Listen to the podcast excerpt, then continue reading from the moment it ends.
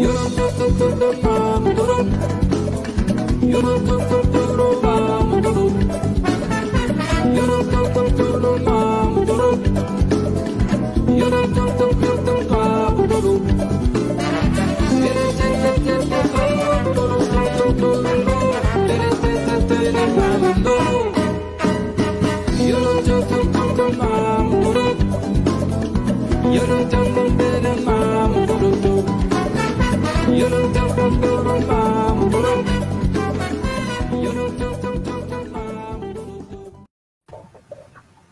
Uma hora 39 minutos dessa tarde de segunda, 19 de abril de 2021.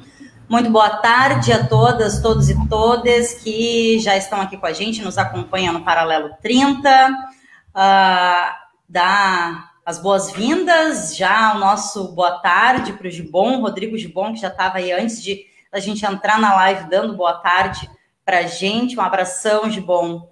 E, Valeu, e vou ter que fazer a, a, a, brincadeira com o Rafa, que eu acho que em todos os, os, é, os paralelos sobre educação, uh, o Rafinha precisa nos colocar no ar no meio do papo, né? Não, Quando a gente quase estourando o horário ali. A aí gente estava falando. Vai estourar o horário, mas aí. Vou botar. Vou botar.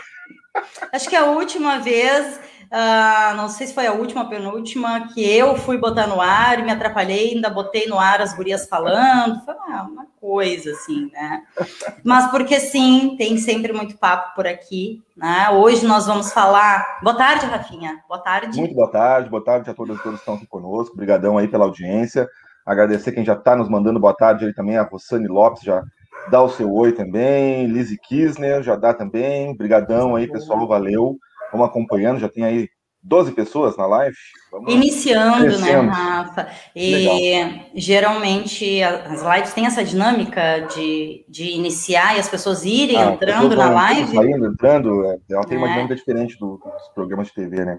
Sim, e, não, e muito bacana, a gente sempre destaca isso aqui, quando a gente traz as pautas sobre cultura e também as pautas sobre educação, é, temos é, sempre um, um, acesso muito significativo, é, né? Então, uhum. isso é muito bacana. Eu estou ouvindo o meu retorno, não sei como, mas eu estou ouvindo o meu retorno. Hum, então. Vou mutar o meu mic aqui também, mas acho que é. não vou Tá, só eu estou ouvindo o né? meu retorno, então tá bom. O retorno encantado. Então, deixa eu só trazer o registro da temperatura. Vocês já estão vendo essas três lindezas aqui em cima na tela.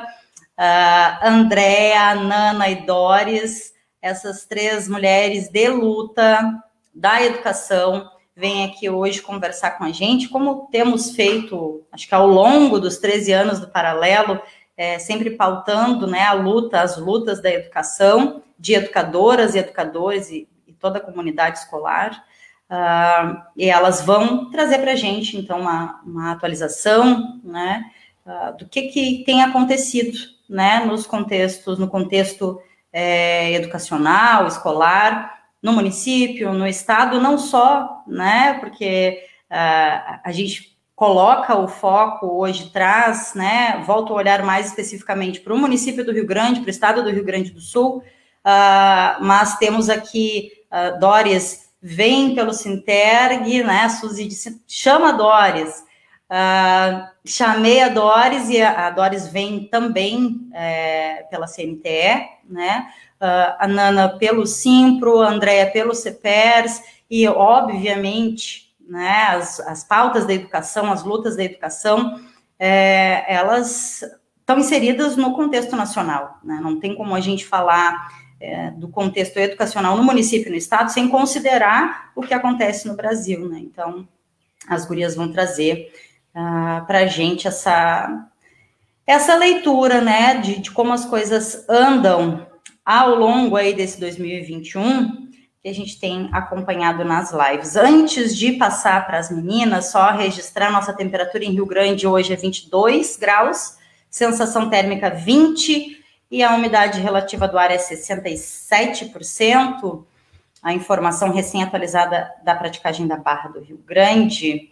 É, agora, sim, vou dar um, um boa tarde para Andréia, para Nana, para Doris. Gurias, boa tarde.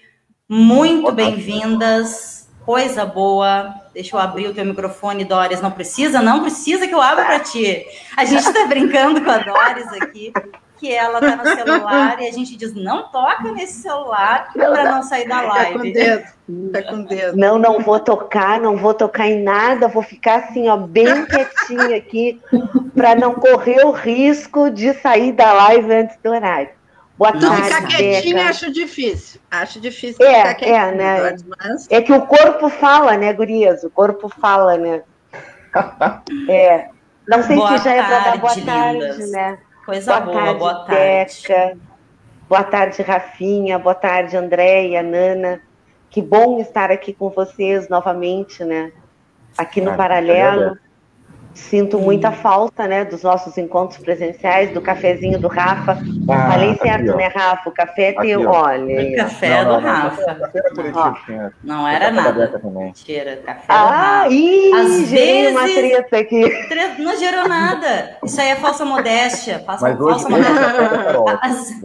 Às, às vezes, ó, oh, Carol. E é bom também o café da Carol. Pronto, tá convidada já para quando a gente voltar para o presencial para a gente experimentar degustar um cafezinho da Carol. Mas eu nunca bati os cafés do Rafa, viu, gente? É, nunca bati é, os é cafés do Rafa. É, eu, isso que eu ia falar, né? Nós estamos, por enquanto, no virtual, mas com muita, com muita esperança, com muita expectativa, né? De podermos, em breve, todas, todos e todas vacinadas, né? Que a gente possa voltar novamente a, a nos reunir, porque nada substitui, né? Nada substitui o olho no olho, o abraço, né? É então tá, seguimos, seguimos assim nessa, nessa esperança. esperança Vacina também. já. Para, para que eu vou te botar na tela. Volta. Ah, ah volta, volta, Doris. Aqui. Aí. Fora genocida. É isso aí. É, não é um cartaz, não é tão bonito como o da Suzy, né? Porque a Suzy é a mestra. É, eu sou uma aprendiz. Aí, ó, a Doris veio representando, a, a Suzy chama a Doris pelo Sinterg e ela já teve que providenciar um cartazinho também, né? Olha aqui, ah, eu vou dar um, um boa tarde para a Andrea e vou pedir para a Nana é, é, falar, dar a sua, sua, sua, boa tarde inicial depois, Nana, pode ser? E já te convido a prestar aquela homenagem que a gente é, conversou aqui no início, antes de entrar no ar Pode ser. Ó, o Marcelinho disse que a Dori já chegou chegando, amo. Eu também, Marcelinho, eu também. Essas gurias aqui. É, não não tem uma que não chegue chegando. Andréia, boa tarde. Boa tarde, Deca. Boa tarde, Tafinha. Nana, querida, Doris, minha amiga. Então, boa tarde para todas nós. Boa tarde para todo mundo que está nos assistindo, que vai nos assistir. É, então, saudade, muita saudade de vocês, mas que bom que a gente pode se encontrar virtualmente e conversar e bater esse papo. Verdade. Nana, muito boa tarde. Boa tarde, meu amor. Boa tarde, uhum. Rafinha, Deia, Doris, essas pessoas que eu admiro tanto. Epicentro da Caralho, um abração, é outro espaço de resistência, de, de debate é outro espaço que está aí uh, uh, na luta. E tem um amigo meu que se foi hoje, uma pessoa com a qual eu estava convivendo de, muito de perto há alguns meses, o verão inteiro, e agora, e ele tinha uma camiseta preta que eu amava, que dizia assim: o real resiste. O real resiste, uma camiseta preta. Eu falo do professor César, que nos deixou hoje, já, no nos, já havia nos deixado, né, no domingo, quando ele escolheu a hora dele. Então, é uma homenagem para ele, já que o tema é educação, o César foi um defensor da educação. Desde a época em que nós éramos adolescentes, em que a gente ia para a casa do Chico Padilha, o Chico ficava tocando violão lá e a gente ficava fazendo revolução naquela garagem. Os nossos acampamentos, a nossa adolescência toda, o César sempre foi um lutador, um apoiador da causa dos professores e das professoras, um cara que viajou o mundo, mas que não abandonou as suas raízes e as últimas palavras dele, ele deixa através de uma música em que a Teresa Cristina canta dizendo, ele diz que ele não se ajoelhou, que ele não foi hipócrita e que, portanto, ele não deixa arrependimentos, que em momento nenhum ele foi hipócrita. Então, conversando, ele dizia assim, eu dizia, César, tu tá no, lá trabalhando com doutorado e mestrado, e ele dizia assim, ah, Nana, mas eu era para estar trabalhando lá no início, lá na graduação, e a gente conversando, mas por quê? Ele disse, porque a educação precisa que a gente esteja lá sentindo como os alunos estão chegando, e não depois, degraus acima. E, mas eram conversas, né? A gente filosofava muito, conversava muito, então fica aqui o meu. Não vou fazer um minuto de silêncio, porque o César era o cara da palavra. E essa live é para ele também, pela luta dele, né? pelas causas e pautas que ele defendia. Então, eu, eu fiz questão de participar, mesmo sentindo a perda, mas é isso aí, é por ele também. Professor César, presente, essa live vai. Presente. É isso. Linda homenagem, Nana. E o pessoal está interagindo e trazendo ali também sentimentos. É, vai é, também a, a, nossa manifestação aqui do Paralelo 30, professor César, professor da, da Geografia da Universidade Federal do Rio Grande, né? E, e dos movimentos, da luta, é, pai de uma amiga. Então, vai aí o nosso abraço, né, muito afetuoso para todas, é, né, todas, todos e todas da, da, família, amigos, amigas, todas as pessoas que é, sentem esse momento, né? Meninas, é, uma hora e cinquenta minutos um, e sei que vai ter o pedido de, de hashtag 4 horas de paralelo, porque a gente já está aí uma hora e 50 minutos.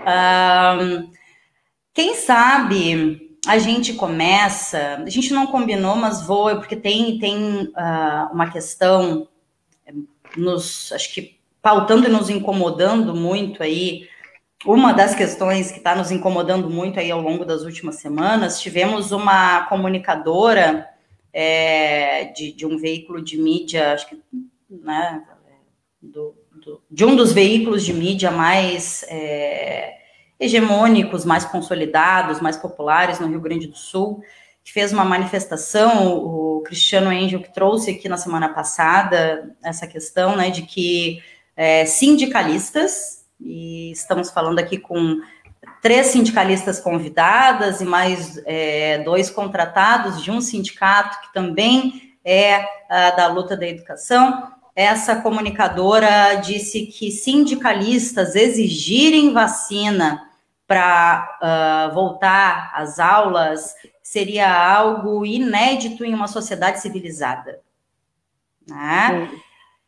É, em seguida, sai a notícia, acho que um, dois dias depois, que o governador do estado, Eduardo Leite, que já vem fazendo aí a sua pré-campanha, né, à presidência da República, uh, que ele solicitou ao STF uh, ah, que autorizasse o governo do Rio Grande do Sul a colocar uh, trabalhadores em educação, ou não sei se só professores e professoras, aí as gurias podem ajudar a gente a entender isso melhor, para que assim possa voltar às aulas, e isso já trouxe aqui na sexta-feira, né, Rafa, conversamos sobre isso, que não foi porque o, o, governador Eduardo Leite compreende que a saúde e a segurança das, das educadoras e educadores, trabalhadores de modo geral, seja uma prioridade, mas é porque a justiça negou né, a, o pedido dele de que professoras e professores voltassem à sala de aula e trabalhadores em educação voltassem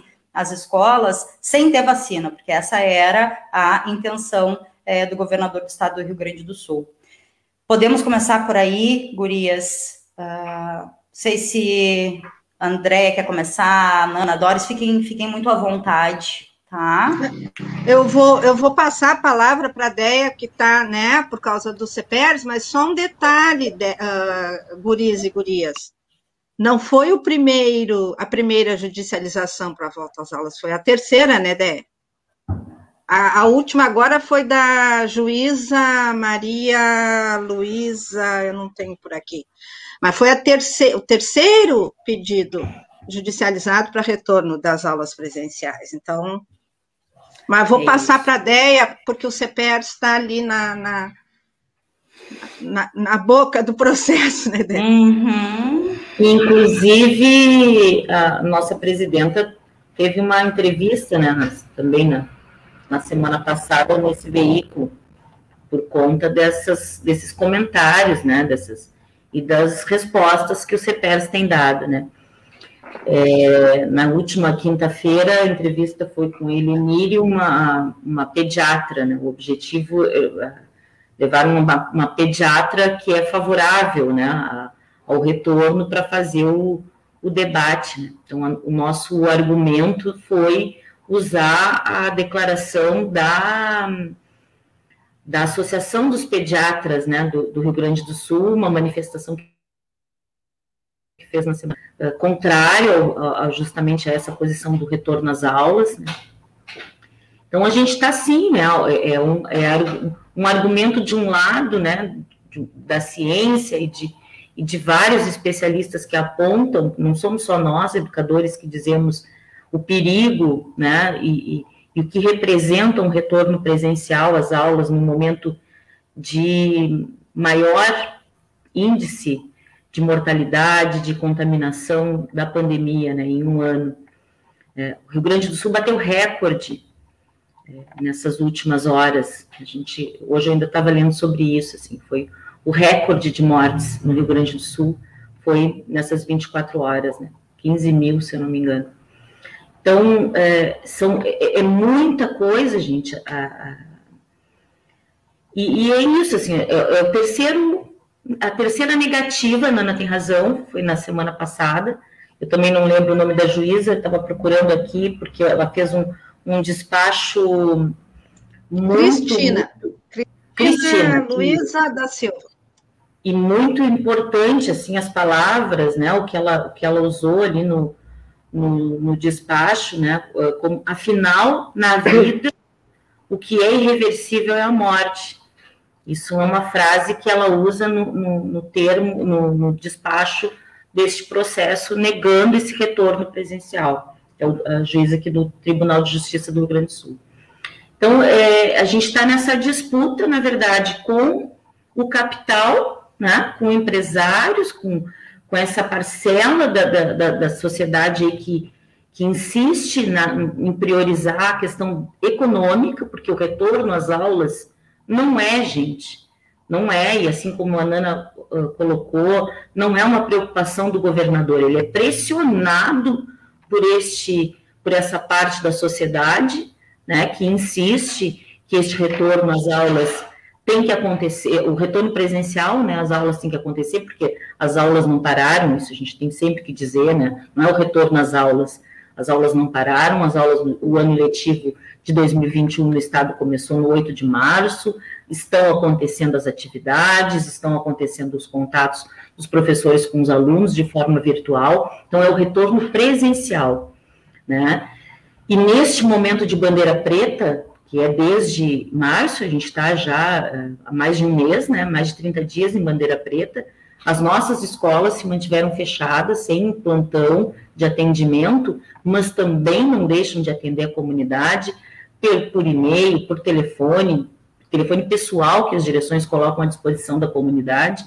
E muitas das nossas diretoras de escola vão na escola, inclusive quando é uma necessidade, para resolver questões que precisam de uma demanda presencial, mas não há, há o atendimento aberto ao público, a aglomeração, né, o, o trazer os funcionários para dentro da escola, onde tu vai representar um, uma circulação de, maior de pessoas. Então, a gente fica sempre colocando, imagina, a gente está nessa situação caótica, né, de, de calamidade, é uma pandemia e num pior momento.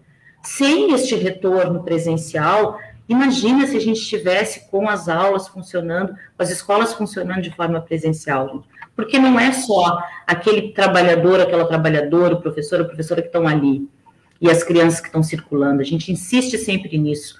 É muita gente circulando no entorno disso. Quem leva, quem busca, nas, na nossa realidade, né, de escola pública, muito isso fica a cargo de avós, né, de uma tia, de um tio, de um irmão mais velho, mas muito das avós, que por o pai e a mãe trabalhar, as crianças ficam com as avós, e quem leva, quem busca, quem se desloca, são as avós. Né? Então, são pessoas que estão, desde o princípio, na prioridade nos grupos de risco e que não podem ter essa exposição. Então, é, é esse cuidado com tudo, com tudo que está em torno, né, no retorno. Ninguém mais do que a gente defende o ensino presencial, as relações pessoais, o olho no olho, né, o, o estar junto com os nossos alunos. Ninguém mais do que nunca defende isso. Muito tempo. Não é de hoje.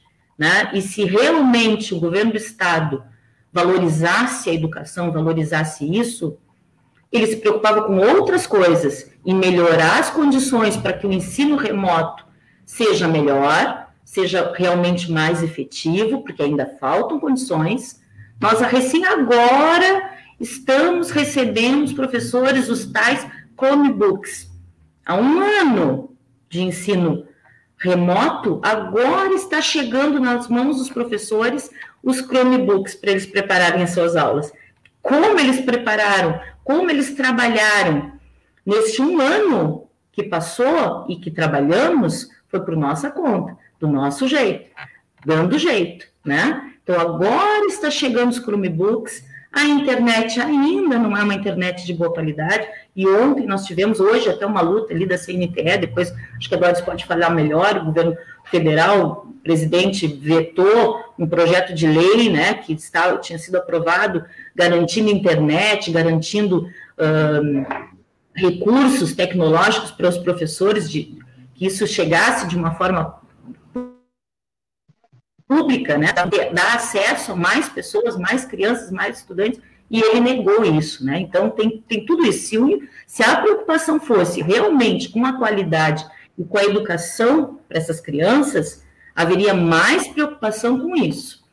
Mais preocupação em investimento no serviço social, no atendimento social, porque a preocupação é que as crianças estão em casa desassistidas, né, sofrendo violências, Bom, isso a gente também sempre denunciou, sempre se preocupou, a escola nunca fechou os olhos para isso. Muitas vezes é a escola que denuncia, é a escola que aponta esses problemas de violência doméstica, de violência infantil, né, de, de trabalho infantil. Quantos anos, há quanto tempo a gente denuncia isso? E muitas vezes essas mesmas pessoas tentaram e tentam nos calar, inclusive. Né?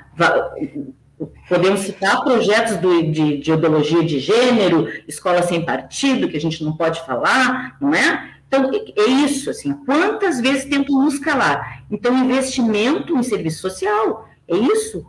Né? Se, se, se detectam que há esses problemas, e que há, e a gente não esconde isso, com certeza, com certeza deve estar havendo muito, muito mais, a gente sabe disso, a violência doméstica aumentou e isso também nos preocupa, com certeza, as nossas crianças estarem expostas a isso. Mas não, não joguem a, a, esse peso e essa carga toda em cima da gente. Né? Andréia? Eu, eu, olha, eu peguei a palavra. se, se fosse presencial, se fosse presencial, eu teria chutado ela por baixo da mesa, mas tudo bem. É muito bom ouvir, André. É, muita coisa, mas assim, ó, o, o a, a, a questão é essa: o governador entra, inclusive, no STF para exigir, para pedir a garantia dos professores, dos trabalhadores todos aí, entram todos, Tabeca, no pacote, serem vacinados, não, não é também porque estão preocupados, está preocupado, ele é muito, muito legal, está preocupado com os trabalhadores em educação que precisam, então, ter essa prioridade. Né? É porque quer o retorno às aulas, porque é pressionado né, por isso, e então vamos vacinar esse povo para que aí eles voltam. Porque isso é uma das, uma, uma das condições que a gente coloca para pensar na possibilidade do retorno. Bom, então tá, querem tanto o nosso retorno, vamos tentar, enquanto sindicalistas, enquanto sindicato, é nosso dever tentar garantir a segurança e saúde dos nossos trabalhadores. Então, é por isso que nós, sindicalistas, exigimos, no mínimo, isso. Vão exigir o retorno presencial? Vai acontecer o retorno presencial? Então, a nossa contrapartida é essa: exigir, no mínimo, a vacina para os trabalhadores na educação. O, o queremos vacina para todos. A nossa luta, a nossa bandeira maior é vacina para todos, porque não basta só nós estarmos vacinados, né? A comunidade precisa estar vacinada para que a gente realmente tenha uma imunidade. Mas é o nosso é o mínimo que a gente pode fazer enquanto sindicato. Se vamos é estar lá na linha, na linha de frente, os nossos trabalhadores precisam estar imunizados. É, é o mínimo, sentido. né, André? É o mínimo. Uh, e Marcelinho traz ali nos comentários, né, Rafinha? Vou botar aqui na tela. É, não sei se o Rafa tinha colocado, mas vou botar para ler. Eu vou botar aqui para ler, então. Ó. Ele diz: triste é saber que precisamos defender o óbvio nesse caos. Quem conhece o mínimo de saúde pública sabe que as escolas tornam-se centros de disseminação de qualquer vírus ou bactérias. Por mais que se crie protocolos sanitários, abrir escolas nesse momento é assumir a necropolítica como projeto a nível estadual. E, e penso que é, super tem relação com o que a André está trazendo, é, que o mínimo, né, o mínimo para se pensar num retorno presencial é a segurança é, é de saúde né, da trabalhadora e do trabalhador em educação, porque essa é a luta do sindicato mas a gente sabe que, para além disso, a imunização de trabalhadores e trabalhadoras da educação não garante, não nos traz uma segurança para o ambiente escolar. Né? A gente sabe que as crianças não estão sendo vacinadas ainda. E a gente sabe que as novas cepas que estão é, em ebulição, né, estão surgindo desenfreadamente, elas uh, têm se mostrado, uh, a gente tem ouvido de especialistas, né, que não existiria mais um grupo de risco para COVID, né, para o agravamento uh, uh, da, dos sintomas e das condições de saúde para quem é contaminado pelo coronavírus. Que jovens, crianças, pessoas aparentemente saudáveis uh, também estão é, sob risco. Né? Então, é, tem uma série de coisas. E aí, quando a Andréia traz né, as, o argumento, né, um argumento perverso, de que ah, essas crianças estão desassistidas em casa, sofrendo violência. Gente, mas desde quando essas crianças sofrem violência? Desde quando as mulheres são vítimas de violência doméstica? Desde quando a educação é uma das, uma das grandes lutas da, da educação é, se combater né, essas violências domésticas e nunca se ouviu isso? Como assim? Né? Que, que argumento é esse? Em que momento passou a ser pauta prioritária do governo do estado, é. a violência doméstica. Então tem umas coisas bem perversas, né, gurias? Dóris, Com certeza. E colegas, e Deca e, e Rafinha, né, e a Andréa falando ali, e eu preparando já, remodelando a minha fala, né? Mas dizer para vocês, assim, ó, que esse projeto do retorno às aulas presenciais porque a Andrea disse muito bem, né? A escola nunca parou, os professores nunca pararam, né? Uh, ele vem desde o ano passado já, quando lá por setembro, se eu não me engano, setembro ou outubro, né? A Unicef, a, a OMS começaram já a ponderar essas questões, né? De que a criança uh, não contrairia o vírus, né? De que a criança começaram, como a gente diz, a afrouxar, né? Por que também, né, Gurias? Porque ninguém imaginava a extensão e a duração dessa pandemia. Eu estava hoje conversando ainda com uma colega, o ano passado, no dia 17 de março, quando as aulas foram suspensas, o que, que todo mundo imaginava? Ah, que seria um mês, dois, no máximo três. Ah, e, e a gente viu que não é bem assim, que a situação é muito difícil. especialmente aqui no Brasil, porque nós temos um governo negacionista, né, e isso agrava ainda mais a situação da pandemia, quando tu tem um governo negacionista que perdeu a oportunidade de, desde agosto do ano passado, já estar negociando a questão das vacinas, né? Então, nós temos um cenário bem pior, eu me atrevo a dizer, né, de, do que do resto do mundo, né? Então, essa questão do retorno presencial às aulas, ela vem desde o ano passado começando a ser discutida. Concordo plenamente com a Andrea, né, que em, todo, em toda essa discussão o que está pesando, né, o que, o que leva em conta é a questão financeira, tá? e essa pressão vem especialmente das escolas de educação infantil particulares e das escolas eh, particulares, por quê? Né? Porque essas, essas pessoas, né, elas tiveram um baque econômico muito forte, muito grande, né? ou perderam alunos, perderam muito capital, por quê? E aí a gente pergunta por quê? Porque não tem vacina e porque não ter, não tiveram e não têm um auxílio uh, decente, digamos assim, do governo federal para que essas pessoas pudessem manter a sua escola, né, manter os seus funcionários. Então é, é uma, uma gana de, de motivos, né? Quando eu ouço, quando eu leio esses comentários dessa senhora, né, uh, que a André estava falando e a Deca comentou no começo do programa, né, que ela fala que é um absurdo as escolas né, estarem, é, eu digo assim, ó, eu digo que todo mundo se acha no direito de dar um pitaco na educação, ou não é? Vou eu lá dar um pitaco numa cirurgia de um médico, vou eu dar pitaco uh, para um engenheiro. Por que, que as pessoas têm essa mania né, de dar um pitaco na educação, quando muitas, ou eu me atrevo a dizer que a maioria delas, nunca pisou dentro de uma escola? não sabem como é que é a rotina de uma escola. Acham que as crianças vão entrar e vão ficar sentadinhas que nem robô dentro de uma sala de aula. Um retorno presencial aqui nesse momento agora no município implicaria numa movimentação de mais de 22 mil alunos da rede pública. São mais de 2 mil professores, sem contar os trabalhadores em educação, então, é, é um volume de gente, é uma movimentação que, óbvio, né, não, não, não tem como não ser uma tragédia anunciada isso, né? Não tem como não ser uma tragédia anunciada com essa quantidade de pessoas que vão circular.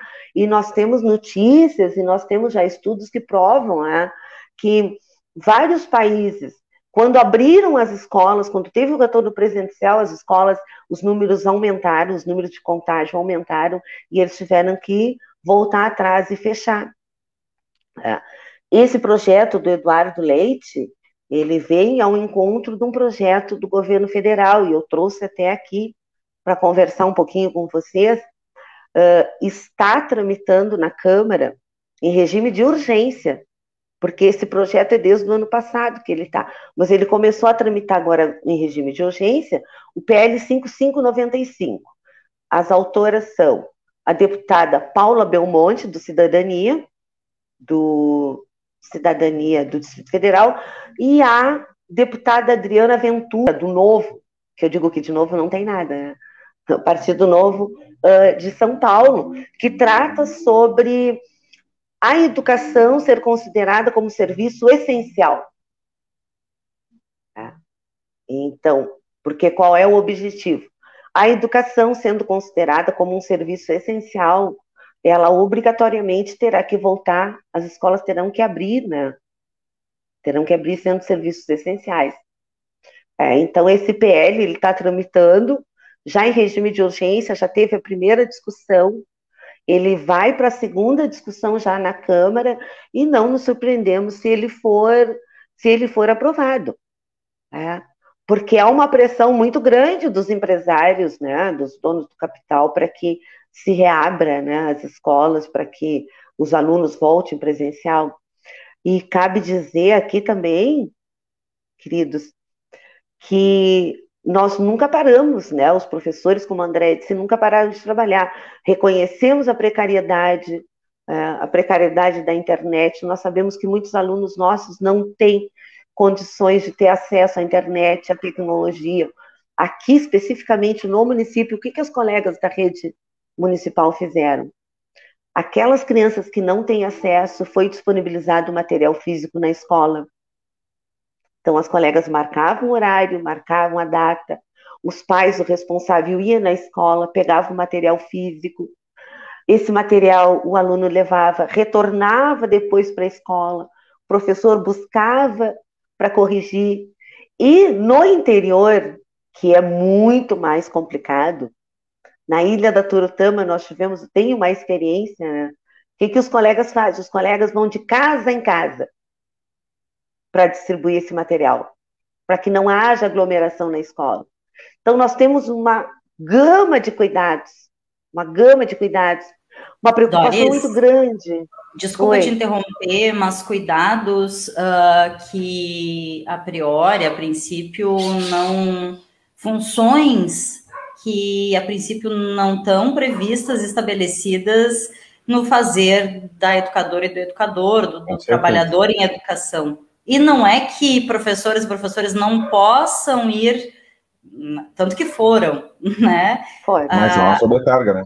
Mas é, é importante a gente ir destacando assim, gente, isso não estava previsto no fazer do professor. Então, é, toda a, a, sobrecarga que a gente sabe que já uhum. existe, né, na professora e no professor, se aguça, se acentua, sim, durante a pandemia. Professores e professoras estão trabalhando mais durante a pandemia. Muito, As pessoas não conseguem muito, compreender muito. isso, né? Exatamente. E realmente é, é, não estar no nosso fazer, né? Não estar no nosso fazer, ter que ir. Mas essa é a responsabilidade que nós, enquanto trabalhadores da educação, enquanto defensores da educação, é a nossa responsabilidade. Né? A responsabilidade que nós temos com a educação, a responsabilidade que nós temos com o nosso aluno. Jamais deixaríamos para trás, embora a gente saiba, né, que alguns ficarão para trás, mas nós estamos fazendo de tudo né, para que seja minimizado, porque a gente sabe que tem perda, sim.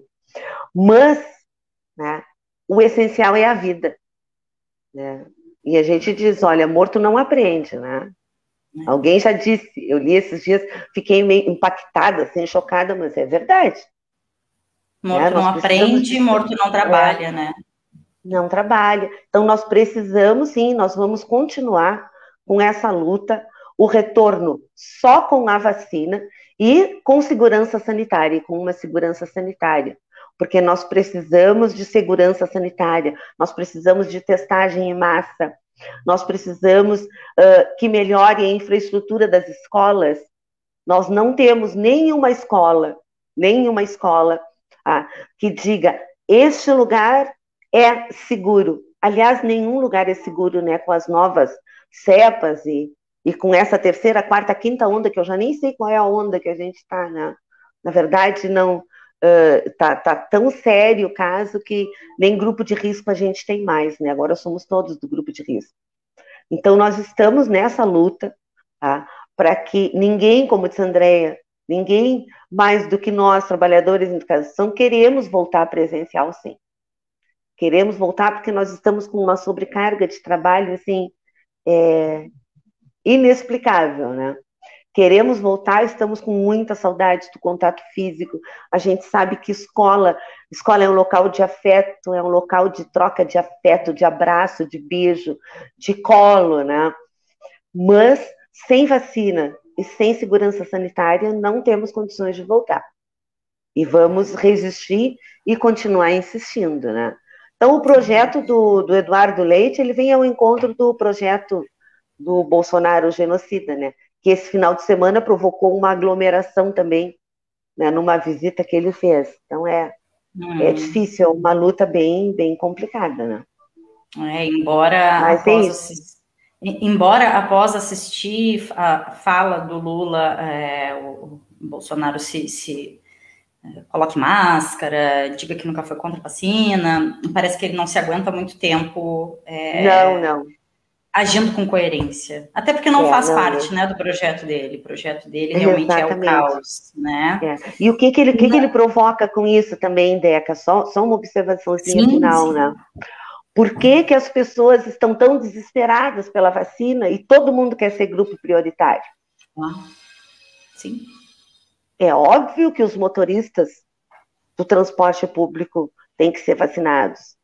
É óbvio que as pessoas que trabalham na área de segurança têm que ser vacinadas e todo mundo quer ser, o, quer ser o grupo prioritário, porque nós não temos um calendário, nós não temos uma coordenação nacional de vacinas. Então, o que acontece é isso: as pessoas ficam se degladiando porque cada uma quer ser imunizada uh, antes que a outra, né? Porque todo, todo trabalho é importante, né? Todo trabalho é essencial. É isso, né? Gera um Mas caos é... e, as Exatamente. pessoas ficam... Gera um caos programado, não é nada uhum. é, né, ao acaso, gera é. um caos que é um programa, é uma forma de, de, de fazer é, de fazer a gestão não, né, mas de, de, de, se apresentar, né, como gestor, gera o caos, gera o medo, Exatamente. provoca é, o, o, individualismo e as pessoas não querem morrer, né, e aí começam a entender que, bom, eu sou mais prioritária do que fulana, porque fulana é isso, eu aquilo, e aí entra nessas questões e, e a gente tem visto muita coisa triste acontecendo, é, né? É verdade. Não, tem só um dado assim, ó, em São Paulo, Rio de Janeiro e Maranhão, os professores já estão começaram a ser vacinados, né? Oh, Nesses três estados. O Maranhão, eu, eu gosto do Maranhão, sabe? Olha aqui, Nana, Nana Fonseca, Nana, a Nana trouxe fã clube hoje, viu, Gurias? Não sei se vocês perceberam. Nana, como está ah, é. a, a, situação é, nas escolas particulares? Né? Acho que é super importante a gente trazer essa questão também. É assim, pessoal. É, a escola, em qualquer, em qualquer segmento, é, em, em qualquer nível, em qualquer âmbito, seja estadual, seja municipal, seja no âmbito do ensino privado, ela fica no espaço entre, né? O que, é esse espaço entre? Quando os professores do Estado estão lá em boas condições para seguir trabalhando, a sociedade se coloca contra. Por quê? Os professores pararam e não estão dando aula. Quando os professores não estão dando aula, porque nós estamos num período de pandemia, a sociedade se coloca contra os professores. Então, quer dizer, a escola e os professores estão no espaço entre, recebem de todos os lados, e, na verdade, quando se fala assim, em qualquer âmbito, municipal, privado, federal, vamos colocar os institutos de, de, de, de ensino. Escola é a segunda casa. Não é. Não é. A escola é uma instituição. Ela tem uma destinação, uma finalidade de troca de afeto, de troca de amor, mas não é a segunda casa. Porque lá não tem pai e mãe. Porque se a escola ocupa o espaço da segunda casa, a primeira, quem coordena? Então, nós já estamos assoberbados, porque se um aluno falta, a promotoria no ensino privado, um aluno falta 10 dias, a promotoria pode acionar uma escola se a escola não for atrás desse aluno. Ensino privado é assim. Nós somos responsáveis se o aluno está, não é assíduo. Então, uhum. nós, é, nós não queremos assumir esse espaço de segundo, segunda casa. É para assistir, é para ocupar esse espaço, então vamos sair do espaço entre. A educação é essencial, é uma atividade essencial, que ela seja essencial nos, nos direitos também, não só nos deveres. Que direitos serão assegurados se o ensino passar a ser atividade essencial? Salário em dia, no ensino privado, vocês acham que não atrasam? Atrasam. Tem professor que está sem receber desde fevereiro. A escola aberta, ela significa o quê? Também no privado, aquela normalidade. Bom, o comércio já está aberto, o que, que falta? As escolas funcionando. Aí nós vamos ficar com aquela, com aquela ideia de que está tudo normal, imunidade de rebanho, tudo no lugar, mas o objetivo todo é o lucro. Claro que nós temos a questão dos pais e mães que têm que trabalhar com quem eles deixam seus filhos, mas isto não é da seara da escola. Essa é uma outra questão, essa conjuntura é outra. Até porque uhum. nós já tínhamos esses problemas antes da pandemia. Só que agora, esse espaço entre que a escola ocupa é um espaço entre um baú. Fica tudo sendo colocado ali, ó. Como é que, como é que a mãe vai trabalhar, a mãe solo vai trabalhar se ela não tem onde deixar o filho e a filha? Ela já passava por essa dificuldade. E a estrutura, é, a falta de estrutura é muito maior.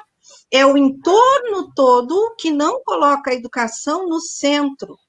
Portanto, a educação não pode, é, é, nesse patamar em que ela está sendo colocada agora, assumir a essencialidade é, é enquanto atividade. Ou então vamos torná-la essencial mesmo, nenhum professor sem salário. E mais, ela é essencial, então os professores precisam de um sindicato que os represente. Já que a, a, a relação é de consumo, a criança precisa estar no colégio para o pai e a mãe trabalharem. Por quê que ela precisa estar no colégio pai e a mãe trabalharem? É para a roda do capitalismo seguir funcionando, não é para que haja construção de conhecimento, troca de saberes. Então, colocar as coisas nos seus lugares. Nosso governador, gente, eu nem vou falar, porque é campanha eleitoreira dele. Do governo eu não vou falar, porque se a gente tem um ministro da Educação e da Cultura que diz que não vai, não apoia liberar a internet para fins educativos para professores e alunos. Porque ele não vai investir na ponta. Eu não tenho nem o que dizer desse governo. Eu não tenho nem como qualificar. Então, eu vejo uma grande é, cortina de fumaça e, um, e, uma grande contradição, que no ano de 2020 as aulas é, virtuais aconteceram por decretos do executivo. E, e agora nós temos um governador, um governador que reclama que vai lá, que judicializa, que vai para o STF pedindo retorno às atividades presenciais. Por outro lado, o que, é que nós temos? Um país que não investe em vacinas. Eu não tenho esperança de ser vacinada tão cedo. E, por outro lado, olha o espaço entre da escola. No privado, isso é muito marcante. Pais e mães reclamando que os professores estão ganhando sem fazer nada. Eu gostaria que me filmassem que pegassem 12 horas do meu dia para ver o quanto dessas 12 horas eu estou demandando para atividades que não são remuneradas, porque tudo que eu trabalho em casa, assim como as profs que vão lá na Ilha da Torotama, de porta em porta, assim como professores e professoras da rede estadual, também vão além, ou seja, é, é, dando a base da segunda casa, porque isso não é atribuição de professor, se for atribuição de professor, então que as prefeituras disponibilizem transporte. O professor não tem que pegar o seu carro ou ônibus e caminhar para fazer o trabalho que ele não está sendo pago para fazer. Só que a gente não coloca a questão da grana, nem no privado. A gente não coloca a questão salarial. Para isso estão aí os sindicatos. Por isso que eles são tão importantes porque em uma rescisão, uma, uma homologação, está lá o Simpro para botar a cara para fazer com que o professor, a professora, não precise entrar em confronto com o seu empregador. Para que não aconteça, não aconteça o negociado sobre o legislado. Exatamente. Não é? Gente, a situação de Rio Grande eu vou poder falar, porque eu não vou dar nomes. Uh, escolas que estão fechadas, e para as crianças pequenas, sabe o que, que as escolas estão fazendo? As professoras estão indo na casa das crianças. Isso é análogo a trabalho escravo. Já que vão, e, e sem, sem terem sido convidadas a opinar. As escolas deliberaram e ponto. E elas recorrem ao sindicato. Isso, para mim, Nana, é análogo a trabalho escravo querem mandar os professores para casa dos, dos pais para cuidar das crianças, para os pais poderem trabalhar. Olha a roda, olha o capitalismo aí, ó. Sempre é o fio condutor, né? O comércio tem que estar tá girando, é o mercado. Então, que paguem tudo. O, o, o deslocamento e hora aula dobrada, e, e salário com hora dobrada, com 100%. Porque o professor não foi convidado a opinar, não foi convidado a, a decidir por si só já é trabalho escravo. Mas querem levar avante essa essa para estruturar, para a coisa funcionar na normalidade, escola está fechada, mas os profs vão lá para casa da, da, das famílias, então paguem, então remunere.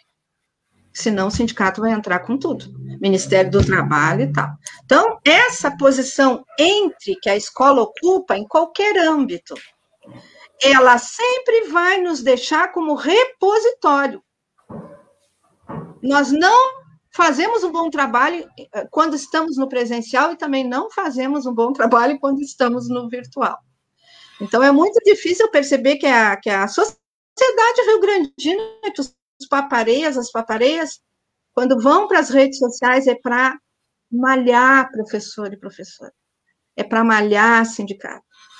Por quê? Porque o normal, a, a, o anormal assusta, né? Então, vamos botar a culpa em alguém e a responsabilidade de alguém. Então, nós estamos sempre ali, no período entre. É. Gurias, duas horas e 29 minutos. Já estamos no... estourando. Nossa, eu vou passar. É... Ó, não, por que, que eu quero quatro horas? Depois sou eu que quero quatro horas de programa, ó, viu? Depois sou eu dizendo. Depois ficam falando de mim. Olha aqui, eu vou passar para a Andrea. E vamos fazer uma última rodadinha é, um pouco mais breve, gurias. A gente tem aí uns cerca de 10 minutos para terminar, 10, 15, pode ser uns 5 minutinhos finais para cada uma, pode? Pode. Pode. Andréia, eu nem vou perguntar. Eu nem Tô vou perguntar nada. Controlando a Andréia, olha ela. Eu nem Tô brincando, vou... amiguinha. Tô brincando, amiguinha. Não vou controlar nada, amiguinha. Eu, Deixa eu o telefone dela na hora. Estou com o telefone aqui do núcleo, estou no CPR. Estou desligando, vou ficar com ele aqui. Gurias, é, então, assim, finalizar, né, eu queria... A gente tem tanta coisa, né, Nana, porque, uh, Nana, Beca, né, a Nana falou muito, né, também do, dessa realidade, né, e a, e a Doris. É, e, assim, é, é, impressionante, a gente já falou em outros momentos aqui também, é, que os ataques aos nossos direitos, a classe trabalhadora como um todo, mas aos educadores e educadoras não param, não cessam. Em qualquer momento, se estávamos lá antes da pandemia, né, é, éramos atacados porque não trabalhávamos, também é mesmo, agora é, é, mudou o cenário, ao mesmo tempo querem nos colocar uma condição de, de, de essencialidade, de trabalho essencial, mas usam como argumento nos desvalorizar, né? É, não estão trabalhando, não trabalham. Gente, não tem só realmente quem é, não conhece, não conhece, não sabe de educação. Como é que eu faço para botar aqui no, no? Será que resolve? Não sabem né, né, da educação, como funciona, o que é educação, ou, sabe e é, e é, realmente por maldade, por, por, por uh, interesse mesmo, né? Que não é o interesse do bem, do, do, do coletivo, da humanidade, não é, só pode ser por este caminho. Porque não, não. Ai, gente, desculpa, mas resolveu tocar as pessoas, a gente não está em atendimento, mas sempre toca quando a gente está aqui. Não sou eu, amiga, não sou eu que estou te ligando. já põe no ao vivo aí, já atende, já traz para roda. É, oi, tudo bem? Você quer sindicato? Boa tarde. mas então, assim, ó, é, os ataques não cessam, né? A gente tem, por conta do governo do Estado, um enfrentamento desde sempre contra fechamento de turmas, porque tudo isso também é usado na, na lógica de, bom, vamos reduzir. Como está no remoto, ele. Olha a loucura que é a coisa, né? A insistência para o retorno. Mas enquanto estamos no remoto, em vez de 25, 30 alunos, a gente pode botar 60 numa turma. Né? É virtual, o professor não dá conta de atender 60.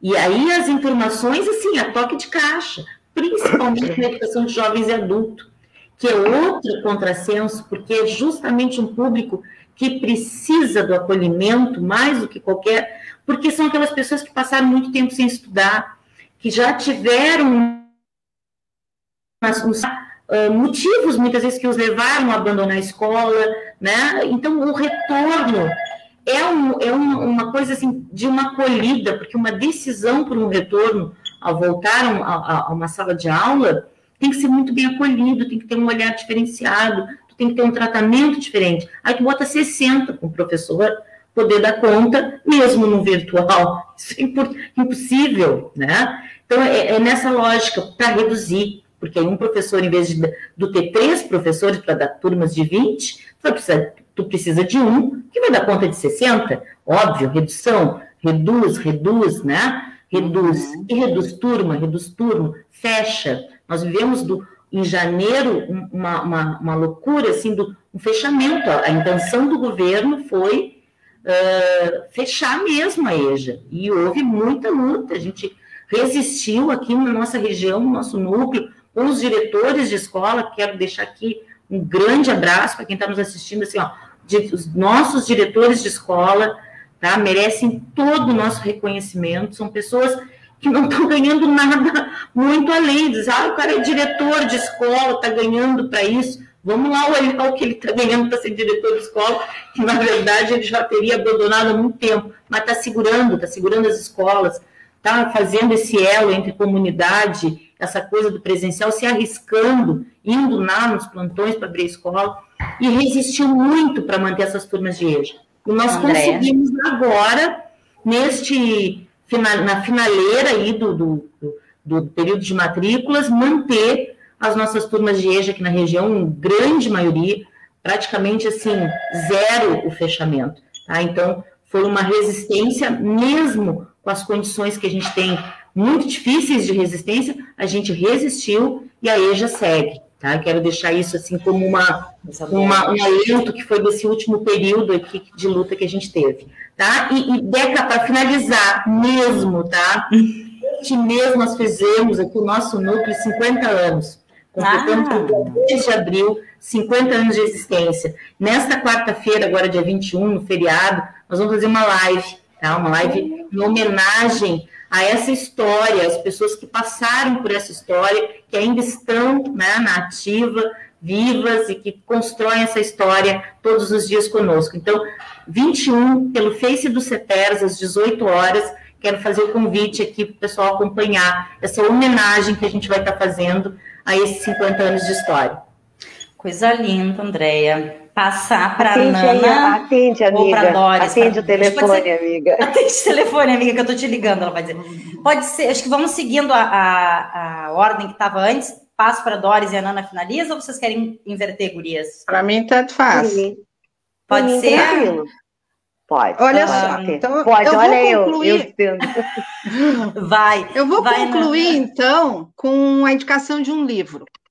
O livro é Vamos, Vamos Comprar um Poeta, eu escutei é, uma, eu, eu, participei de uma formação e esse livro foi indicado no mesmo dia eu encomendei o livro.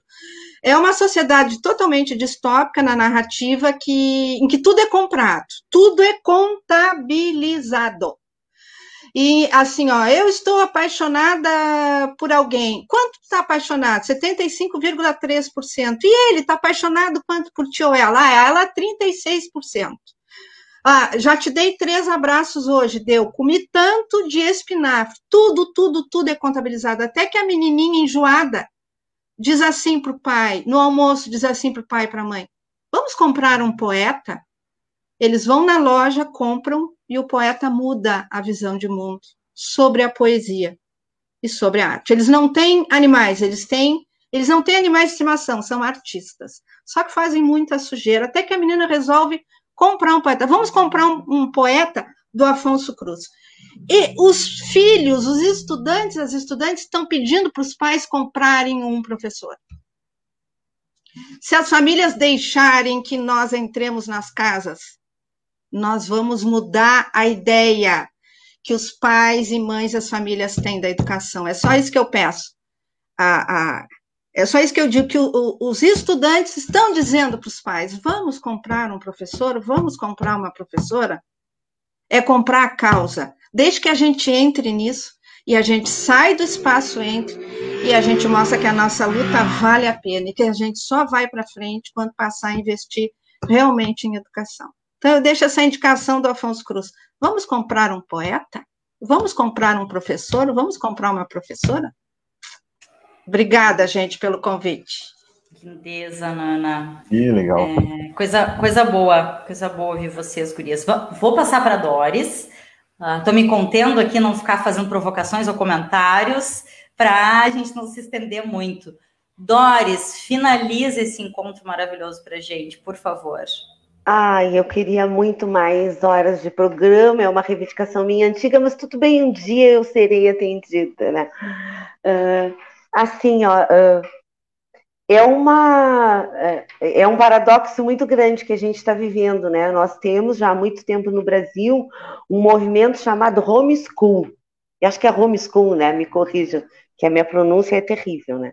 Homeschool, que é uh, a educação em casa, né, Nana? Homeschooling. Homeschooling. Homeschooling. Ai, a, ai, a, a Nana é dessa, tá? Esse movimento, ele defende que a educação seja feita, seja dada em casa, não é? Que não há necessidade, em linhas gerais bem simples, né, colegas? Que não há necessidade da criança ir até a escola. Então, esse projeto ele vem sendo, vem sendo defendido há muito tempo e ganhou força né, com o genocida que nós temos aí no poder, né? com o Bolsonaro, com a Damares, enfim, com aquela ala bem conservadora. Né? E agora, nesse momento, nós temos uma briga para que as crianças vão para as escolas, né? Então é, é um paradoxo muito grande, né? Eles estão numa contradição terrível, né? Uh, eu agradeço o espaço, Deca e Rafinha, gosto muito, né, uh, de conversar com vocês, com as minhas amigas queridas, uh, mas eu gostaria de trazer um pouquinho aqui do município, né, e, porque eu estou representando também o meu querido Sinterg aqui. nós estamos... o telefone tocando aqui, gente. Ai, tá, não, mas a gente... Tá a gente ainda tá te ouvindo baixinho. Olha, agora a tua tela virou, não sabemos por quê. Mas a tua Tá, é porque eu. Ai, gente, é porque agora eu toquei deu, aqui, pronto. porque a Suzy. É a Suzy que tá me ligando. Ela foi, ela foi tocar no telefone. Suzy, mas como Ai. assim? Suzy, tu é a Suzy, deve ser algum. Não tava deve, deve ser alguma coisa muito importante, né? Porque ela sabe. Mas, enfim, eu gostaria de deixar registrado aqui no programa, né?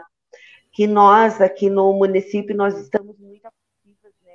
E muito preocupadas, porque para de ligar para ela, Suzy.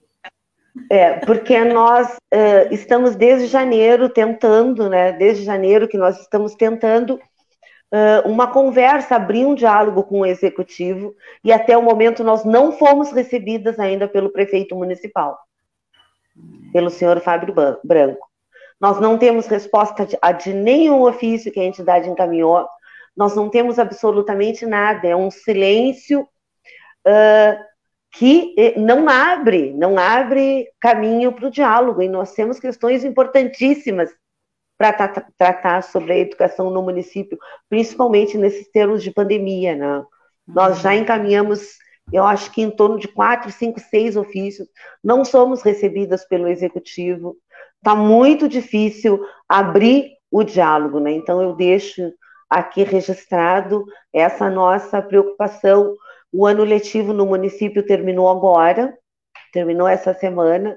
Tá? Nós temos um intervalo até uh, maio e nós não sabemos ainda oficialmente, não tivemos nenhuma resposta da Secretaria Municipal de Educação como será esse retorno, se esse retorno vai se manter de maneira à distância ou se ele será híbrido, porque estava previsto no plano de contingência um retorno no modelo híbrido, porque até então nós não sabíamos como é que estaria a situação da pandemia, né? e sempre com a garantia de que qualquer uh, qualquer deliberação que tivesse, né, sobre retorno às aulas seria avaliado pelas autoridades sanitárias do município. E nós não temos mais esse diálogo, né? Então, é uma preocupação muito grande que, que nós trazemos aqui para o programa e que a gente está tentando, né, de todas as maneiras, uh, ser, recebida pelo, ser recebidas né, pelo executivo e abrir essa, essa rodada de conversa e de diálogo que me parece que ele, desconfio que ele não esteja querendo dialogar com o sindicato. Nenhuma novidade para quem já né, passou pelo governo da família Branco no município. É. Né, então é, é isso. É isso, né, Gurias? E vacina já. Essa é a nossa luta. É uma luta que a gente precisa fortalecer cada vez mais, né, Gurias? E, e, e trago é, também a questão da luta da educação. Ah, é uma luta de todos e todas, desculpa, Rafinha, é uma luta de todas e todos. É, a gente precisa sim entrar, independente de ser mãe, pai, irmão, irmã, tia, avó de aluno de escola ou não, né? Independente de termos é, alguém sob nossa responsabilidade que esteja na escola ou não, a educação precisa sim ser é, pauta prioritária, fundamental. A gente precisa acompanhar o que o está acontecendo né, no contexto da educação, é, porque isso faz diferença né, na, na vida da gente, independente de termos ou não uma ligação direta com o ambiente escolar. Então, é uma luta de todos, todas e todas. A gente precisa sim se juntar com essas educadoras, educadores, trabalhadores em educação, com essas mulheres que estão aqui representando tantas outras que estão aí na luta, né, e por um direito que não é só delas e deles, mas é, é de todas e todos nós. Né? Então, vou finalizar, vou mandar um beijo para Mag, Magnólia Vicente, lindona. É, a Mag coloca ali no finalzinho, né, que ela, como mãe de aluno da rede privada, só tem a agradecer professores que estão segurando a peteca para se virar nos 30 e conseguir dar aulas com todas as dificuldades que vivemos. Me solidarizo com todas e todos. E o Ricardo Paes, no final, traz o recado: sem vacinas, sem aulas. A Nana resumiu tudo. Parabéns mais uma vez pelo trabalho de vocês, parabéns ao Paralelo por trazer sempre pautas importantes e a gente agradece é, enormemente a participação né, de todas as pessoas que estão aqui com a gente, construindo paralelo, e dessas mulheres que a gente sabe que é telefone do, do núcleo que não para de tocar, é uma sindicalista ligando para outra no ar, é as alunas, os alunos, tudo comentando aqui também, e sabemos que tem alunos e alunas que querem falar no paralelo, a gente vai combinar isso ainda, Nana. Opa. A gente quer ouvir estudantes, sim, sempre, né? Uh, até porque se a executiva... Aí, galera! As estudantes na resistência! Olha, coisa Sabe? linda.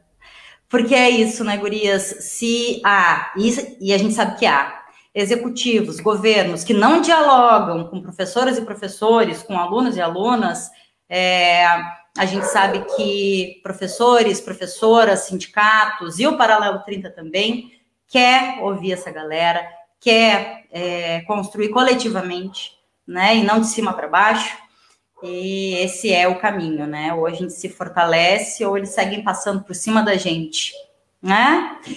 Gurias, gurias e guri, é, uma ótima tarde para nós, uma ótima semana, muita força na luta gurias, Beijo, paralelo. Beijão.